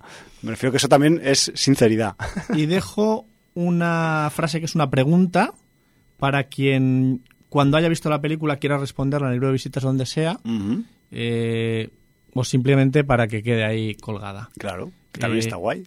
¿Cuán- ¿Cuánto tarda una leyenda en perder el reconocimiento? Esa es buena. Depende del tamaño de la leyenda, supongo. Ahí le has dado. Ahí dado. No quería hacer una respuesta rápida, pero bueno, aquí es que se nos, se nos salen las palabras por la boca, tío. Pues ya está. Esto, yo creo que con esto, Sí, Pic, la gente se yo creo que la hacer recomiendo un poquito idea. más que Javi, pero bueno. Sí, yo la co- recomiendo con reservas para gente que esté bregada en dramas. sin, sin hace mucho que no ves dramas, pues primero entrénate un poco con una cosa que sea de medio pelo, ligera, más ligera. claro, de medio pelo que sea que sea medio drama o melodrama, pero no dramas secas. Muy bien. Y bueno, pero que eso no quita que sea una producción vistosa y que se deje ver. ¿Nos vamos al Phantos Freak? Nos vamos al Phantos Freak porque si mm, empezamos hablando de Sitches del futuro, vamos a hablar del Phantos Freak del, pasado, pasado. del pasado de la semana pasada. Tampoco mucho, ya sabéis que nosotros dominamos el espacio-tiempo, o eso nos pensamos, pero solo en distancias cortas. Me refiero a que en distancias largas todavía no hemos conseguido hacer grandes piruetas eh, científicas. Y eh, la semana pasada se celebró durante toda la semana el- la edición número 23, de recuerdo, del, Festival Phantos Freak, festival especializado en cortometrajes fantásticos y frikis, que dicen ellos, con, con esa bolsa del friquismo en la que cabe cualquier cosa que se pueda salir un poco de la estandaridad de la vida, ya sea a nivel de producción, de originalidad o de, o de propuesta. Me refiero que no solo en Phantos caben producciones que coproduce, valga la redundancia, Canal Plus en Francia, sino que también caben cortometrajes autogestionados, producciones modestas, también se pasan cortometrajes de la cantera de cortometrajistas de Serdañola del Vallés, que, es el lugar donde se celebra el Phantos Freak, lo cual también les honra ¿no? a, la gente del, del Phantos que no solo miren hacia afuera, sino que también pues den un poco de cancha a la cantera local, ¿no? Para que eso vaya creciendo y haya, pues eso, hay más gente eh, grabando y, y publicando pues ideas en forma de audiovisual, ¿no? Que, que es lo más, lo más importante. Y hay que decir que eh, esta edición última 2022 de Phantos Freak, o sea, ya, antes de la pandemia apuntaba todo a que algún día, no sé, no vamos a decir que explotaría, pero que está llegando a sus cotas más altas de éxito como, como festival. Y de hecho, yo no sé si hay que hablar en términos de muerte de éxito, pero Phantos Freak este año ha tenido una media de cuidado señor, cuidado señora, 2.000 personas de media como asistencia cada noche. Estamos hablando de 2.000 personas de lunes a viernes, que entiendo que el viernes sí, pero el resto de días. Y la verdad es que, joder, pues eh, yo sí que sé por qué es, pero me lo guardo para mí. Públicamente diré que, que no sé realmente si este éxito tan total es porque es un festival gratuito o porque se programa muy buen material o porque es al aire libre en verano o porque las cortinillas que anteceden y que se curran los del festival son muy ocurrentes, o yo qué sé, o igual es simplemente una mezcla de todo, pero lo que es una realidad, independientemente de cuál sea la razón por la que esto ocurre, hablo del éxito del Phantos Freak, es eh, realmente una pasada y un ejemplo para cualquier festival de género, aunque sean cortometrajes, que, se precie, que me refiero que recorremos festivales durante prácticamente todo el año. Hay festivales de cortometrajes por aquí, por allá, por arriba, por abajo, en toda la geografía del estado. Y joder, pues hay, hay gente que, que, viene a presentar su corto aquí al Phantos Freak y, y la flipa. O sea, los, de los pocos autores o directores que vienen a presentar su corto al lugar, pues claro, con la propuesta, con la afluencia de público, con con el cachondeo que hay, con el con el ambiente, ¿no? Con, con la atmósfera, pues la gente se, se, la flipa y dicen, pero ¿por qué, ¿por qué en Valladolid o por qué incluso en Madrid o en, o en otro sitio así de capital grande, pues no existe un Phantos Freak? Pues bueno, habrá que preguntarle a Rafa Dengra y a su equipo el porqué de todo esto, ¿no? Pero la cuestión es que han llegado a un punto de decir, hostia, es que ¿qué, quieres, qué más quieres, no? O sea... Es que además yo, yo ya, ya detecto hace muchos años muy buen rollo entre todos los festivales de, de género eh, del Estado español, sí. entre ellos. O sea, José Mi Beltrán en Molins, gente y por ejemplo gente de Molins, eh, el Roger Sabat y otra Sí. gente estuvo en el Phantos Freak. O sea, hay, hay muy buen rollo, muy buena Hay interacción conexión, entre festivales, sí, hay sí. conexión y esto me parece eh, sano y bueno. Porque entiendo que han de convivir, se han de retroalimentar y no competir entre ellos. Por supuesto. Porque lo que han de hacer es intentar ofrecer lo mejor para que el público lo disfrute de la mejor manera. Entonces, eh, esto me parece muy sano. Y no sé si en festivales fuera del género esto se da así. Ya. Ahí lo dejo. La competi, ¿no? La competi eh, sectorial, ¿no? Un poco. Sí, señor. Bueno, bueno. Pues algo, algo de eso tiene que haber porque, porque realmente pues es una es, es, es digno de ver y diréis, "Pues ya está el Jumbo otra vez emborrachándose, eh, alabando el Phantos Freak. Pues no, pues, ir algún año y alguna noche allí y, Y opináis. Y, y opináis y ya es que no hay nada mejor que ir y sufrirlo barra disfrutarlo en tus propias carnes, ¿no? Me refiero que ese nivel, pues yo qué sé. Eh, vamos a ir con el palmarés porque además el, el Phantos Freak tiene dos vertientes de premios. Tiene un premio del público que se vota todas las noches durante las cuatro primeras y en la quinta pues se sirve para proyectar los premiados y, cosas más particulares que se le ocurren a la organización. Y luego están los premios que, la, que el propio Phantos Freak otorga, ¿no? Que me refiero que ahí no es que tengan como en otros festivales, pues un jurado especializado, sino que es el mismo núcleo duro del Fantos el que, el que decide los premios que no son del jurado, ¿no? Entonces, vamos a un poco al lío, Jordi. Yo voy a ir un poco comentando, voy a ir mmm, destacando algunas cositas que me han parecido interesantes por el camino y, y, así pues un poco pues vais tomando nota porque posiblemente algunos de estos títulos de cortometrajes pues se acaben pudiendo ver en otros festivales a posteriori pues en la época ya de otoño no porque ya a partir de ahora pues ya nos hasta septiembre ya no quedan eventos a los que acudir al menos aquí en Cataluña que hasta septiembre pues no empieza el berretina y ahí pues empieza la tira otra vez de, del otoño y bueno, mm, siempre es interesante tener eh, este tipo de mm, referencias porque eh, nunca sabemos qué cortometrajista va a saltar al largo el año que viene, ¿no? Y eso también, pues, de hecho hay algunos que se mezclan, que, que ya lo iremos comentando por el camino. Una curiosidad del palmarés del, de este Phantos Freak edición 23 ha sido que el primer premio y el premio del público han coincidido este año. O sea, tanto el premio del jurado, el primero, como el premio del público, que es único y que además es único y que se valora con las eh, notas que cada noche se ponen en cada uno de los 10 cortos que se proyectan. En total se proyectan 40 cortos en, en, en total en el, en el festival y este año el premio ha sido para tanto del público como del jurado en su primera posición para For Peter's Sake del Gerald B. Fillmore. Esto es una sorpresa, Jordi. O sea, por Peter's Sake es un corto, evidentemente de corte de género, pero cuya mm, sustancia está basada en los actores. Me refiero que es un, es un corto en el que eh, no tenemos grandes profusiones de maquillajes o de efectos especiales o de ideas visuales, sino que está todo basado en la palabra. Son dos tipos, un paciente y un doctor, hablando durante todo el corto. Y con esta premisa se han llevado tanto el premio del público como del jurado. ¿Por qué? Pues porque los dos actores que coprotagonizan el, el corto, pues son geniales y que con su verborrea y su deriva conversacional, pues te hacen reír mucho, te hacen pasar un rato delirante y además, casualmente, Gerald B. Fillmore, que es el director, es coprotagonista del cortometraje.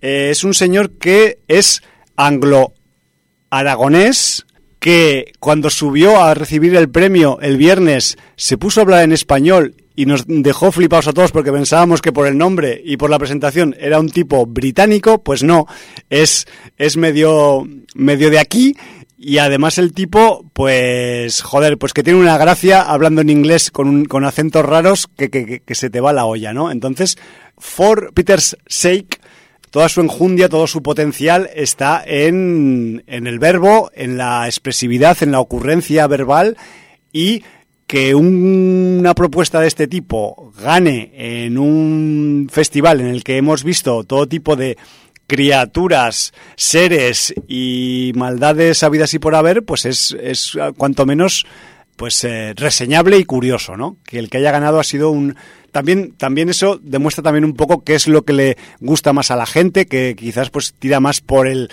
por la comicidad o por pasar un buen rato con, con dos buenos cómicos que no pasando un terror del chungo, ¿no? Pero bueno, ahí está un poco balanceado. De hecho, si visitáis los perfiles en redes sociales de Phantos Freak, han publicado la votación del público de los 10 cortos más con, notas más altas y For Peter Sakes pues ha ganado por decimillas. ¿Vale? Me refiero que hay nueve detrás que le han dado, le han estado mordiendo el culo prácticamente a For Peter Sakes, pero bueno, este es el rollo, eh, las matemáticas mandan y este se ha llevado el premio. Yo a este Gerald B. Fillmore lo tendría atadico en corto porque tiene mucho potencial. Yo me, me, reí mucho con su interpretación dentro del corto. Él hace de doctor, no de paciente. Y joder, pues que, que, que tiene, que tiene un, un, regusto a los Monty Python más delirantes y más verborreicos que te puedas echar a la cara y que, y que bueno, no sé, es totalmente recomendable. El segundo premio del festival se lo llevó Guts, tripas. You got guts es una expresión que tiene que tienen los yankees, que es como decir que tienes que eres valiente, ¿no? Que tienes huevos, como diríamos aquí, ¿no? Pues allí dicen que tienes tripas, ¿no?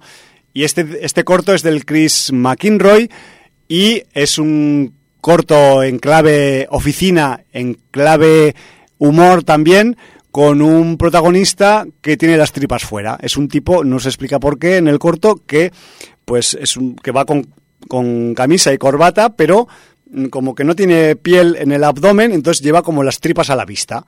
Entonces, pues es un tipo que quiere ascender en la empresa y, joder, pues que lo va a tener un poco difícil teniendo un poco las tripas a la vista, ¿no? Entonces, pues pasan una serie de cosas en la oficina, ambiente totalmente oficinístico, también muy de office, pero con un poco de gore y un poco de tripas fuera. y la verdad es que es uno de esos cortos también con los que te ríes bastante. Me refiero que ese nivel, pues eh, primer y segundo premio son por el lado eh, cómico del género, ¿no?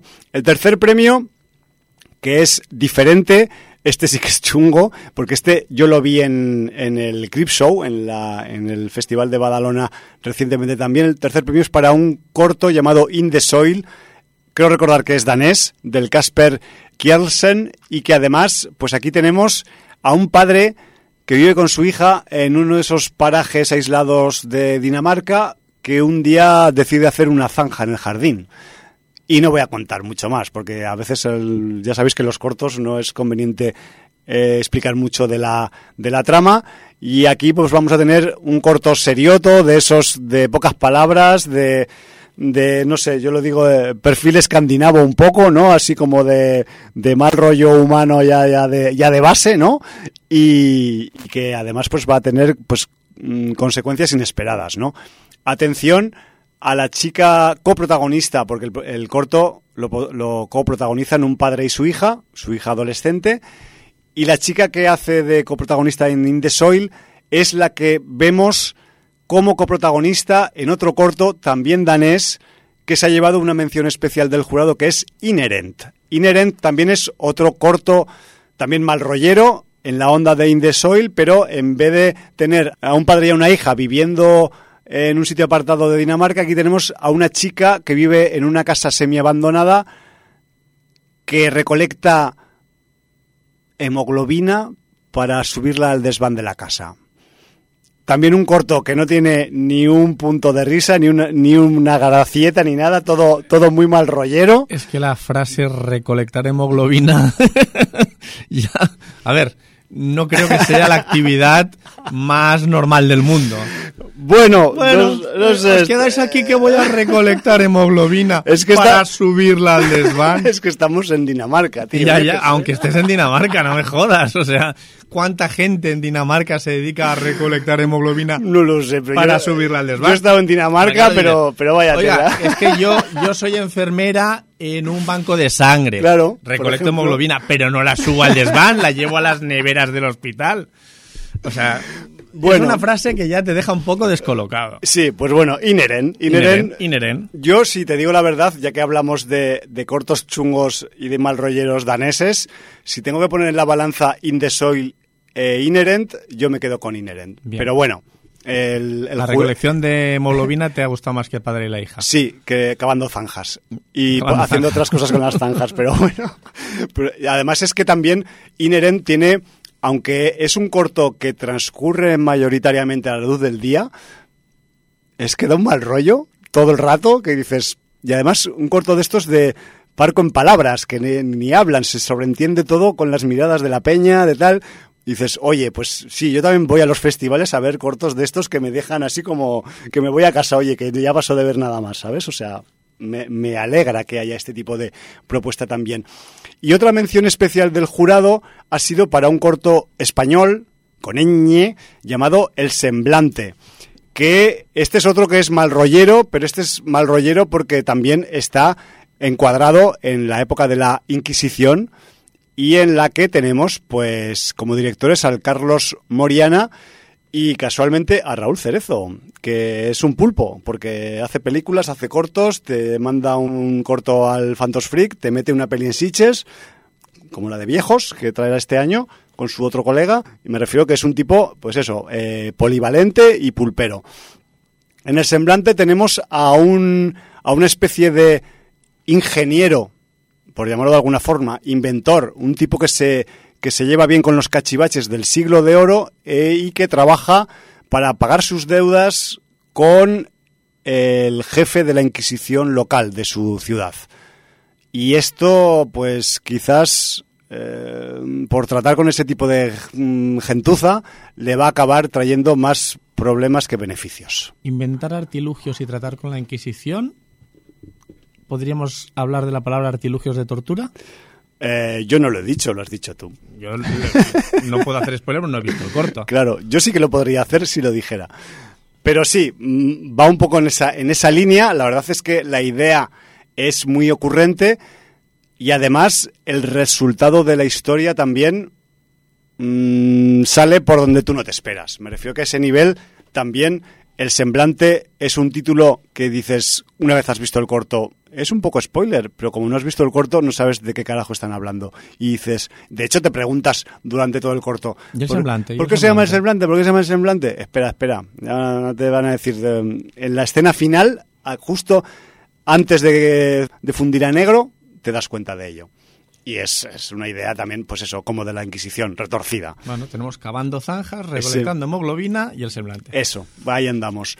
Luego también tenemos más premios dentro del Phantos Freak que tiene que ver con esos premios particulares que se inventan en el festival para ellos, como es el premio Garmanbocia, que dentro de este concepto de palabra indescifrable, pues está un poco definido el espíritu más eh, freak, irreverente y un poco también tuerceculos que tiene un poco la propuesta del festival, ¿no? Entonces, este año, este premio, que es un poco la identidad que tiene el festival como tal, se le han dado un corto de animación francés llamado La Fe de Robert. ¿Cómo traduciríamos esto? Es que también la cosa tiene chicha y yo lo he estado investigando. Se traduce como el hada de las tetas. Y diréis, pero si Roberts, Roberts es, no, es Robert en plural. Pues resulta que en Francia o en países francófonos a las tetas de las mujeres, a los pechos, en alguna época del pasado se les ha denominado Roberts. Bueno, pues como aquí se llaman domingas. Exacto, domingas o mandarinas o... No, pero yo me refería para darle un nombre Sí, sí, sí. De, de persona. Exacto. Domingas, Robertas. Exacto. Y de hecho, la, si lo tradujeran en español como eh, el hada de las Robertas, quedaría de puta madre porque es más desconcentrante todavía, ¿no?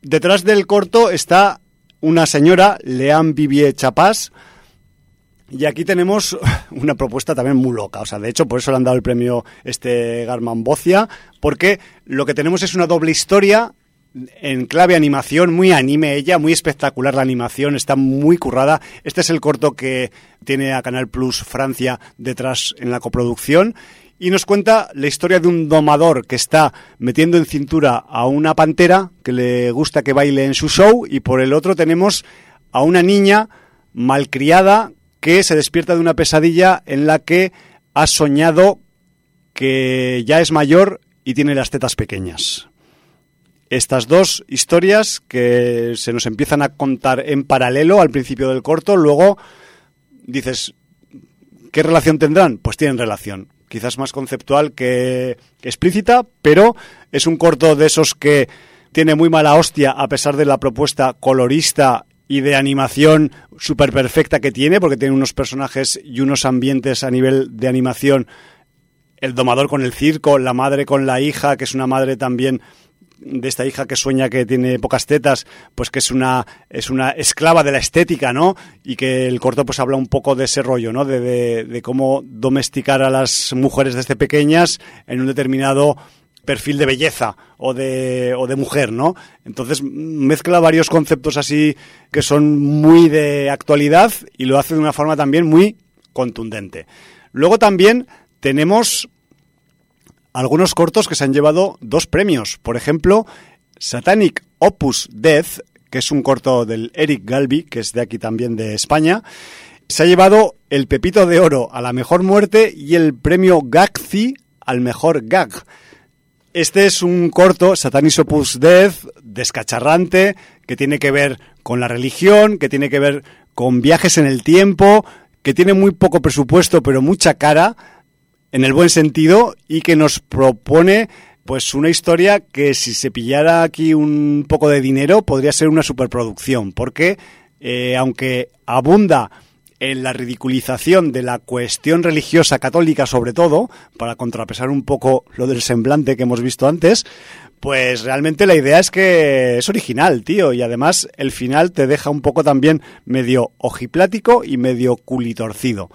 Y además eso, tiene dos de los premios más eh, cotizados del festival, que es la mejor muerte y el mejor gag. Solo digo eso. Seguimos, ya solo me quedan tres, ¿vale? Acabamos rapidito. Sí, estamos fuera de tiempo Sí, para variar. casi fuera de tiempo. De hecho, fuera de tiempo desde hace un minuto. El premio Charlie a la criatura más entrañable, un corto de Bélgica dirigido por Dries Borgaert que se titula Ont Bind Ding.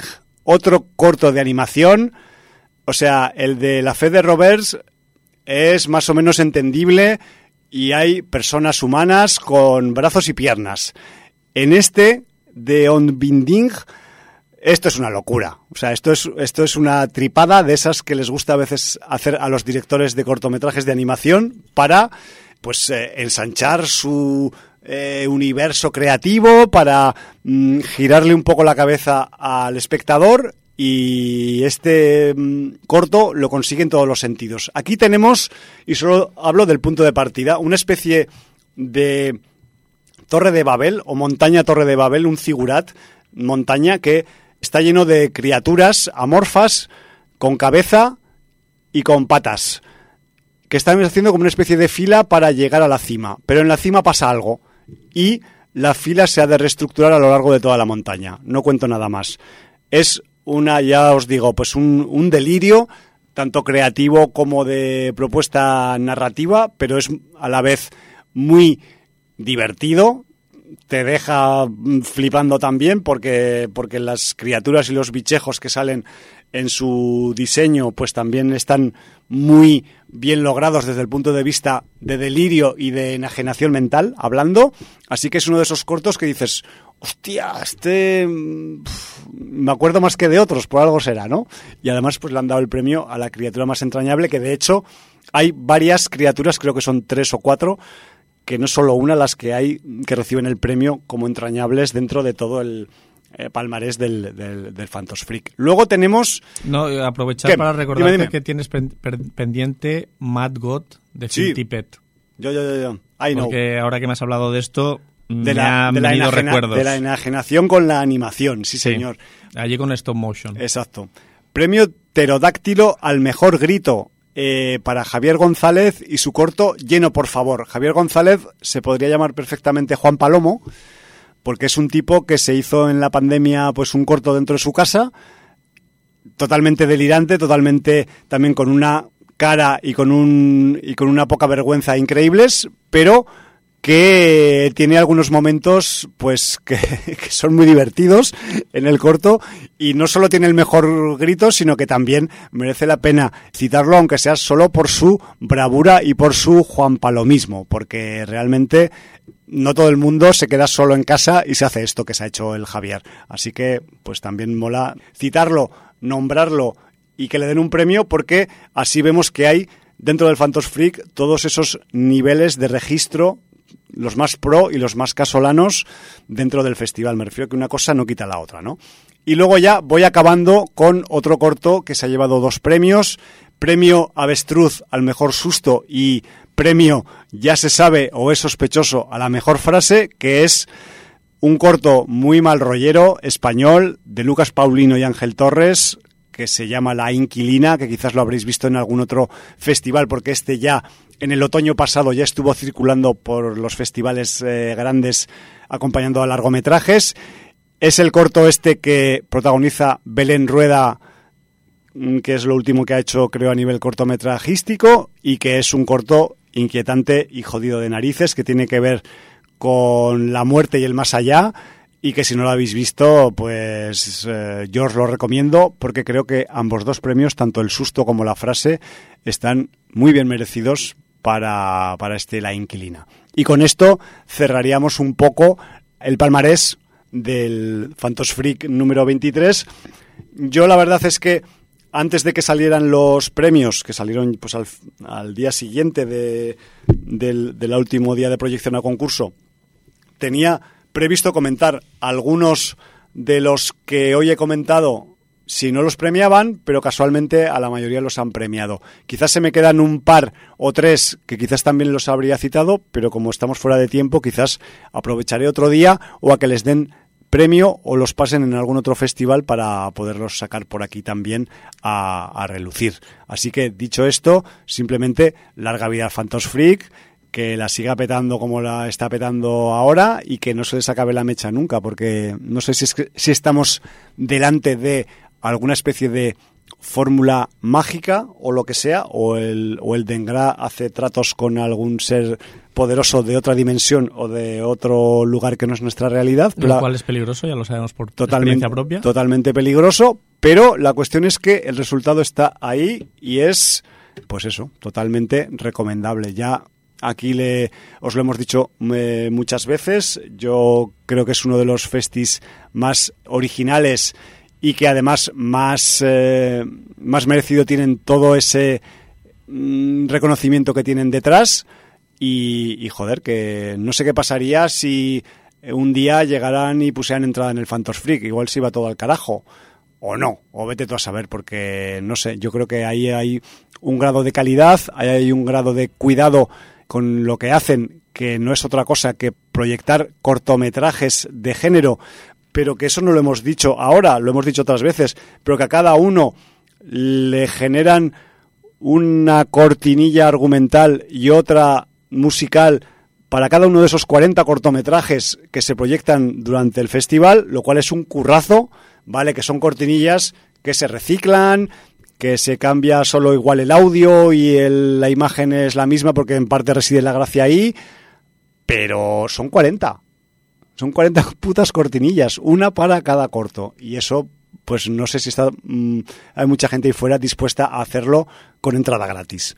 Entonces, bueno. de todas formas, eso de entrada gratis eh, habría que aclararlo porque las instituciones financian estos eh, festivales, que evidentemente son cultura. Exacto. Bueno, los promocionan y los subvencionan en los últimos tiempos, porque bueno, al principio no. No, está claro, pero luego, luego son festivales que acaban dando identidad a localidades que de otra manera no tendrían un reconocimiento cultural en el área en la que la están teniendo. Aquí y podemos hablar de Sabadell, de, de Molins, de, de Sardañola. de Sardañola Mm, de Vic con el cinema oriental. Entonces, evidentemente, que se financien con una entrada o se financien con nuestros impuestos, que a mí me parece muy interesante que nuestros impuestos se destinen a actividades culturales, sí.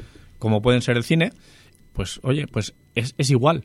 Entonces, para mí está muy bien que, se financien por otros eh, por otras vías y no tengan que, cobrar entrada para que sean un éxito. Pues adelante. Es, es como la conclusión Si prefieren hacerlo cobrando entrada y les funciona, pues adelante también. Pero quiero decir que siempre eh, no nos llevamos a engaño, los acabamos pagando. Sí, sí, sí, de una forma o de otra. De una forma o de otra. Bueno, aquí nadie eh, regala en, nada. En cualquier caso, eh, pues eso, lo que tú dices, yo prefiero pagar por unas cosas y no por otras. Eso está claro. ojalá, ojalá pudiéramos elegir. Nuestros impuestos no elegimos cómo, cómo los eh, gastan y cómo los invierten. Exacto. Pero bueno, sabemos que hay cosas que no van a redundar en nosotros, pero que van a servir para otra gente que lo necesita, pues les sirva, pero también que alguna vez redunde en algo que sea de nuestro interés, pues también está bien. Sí, de hecho, podría ocurrir más veces, pero bueno. Nos marchamos, Jordi. Nos marchamos, sí, porque, vamos al límite. Porque si empezamos a hablar de a dónde van los impuestos, yo me caliento. desgraciadamente, mm, para el importe de impuestos que pagamos, yo creo que la distribución es bastante errática.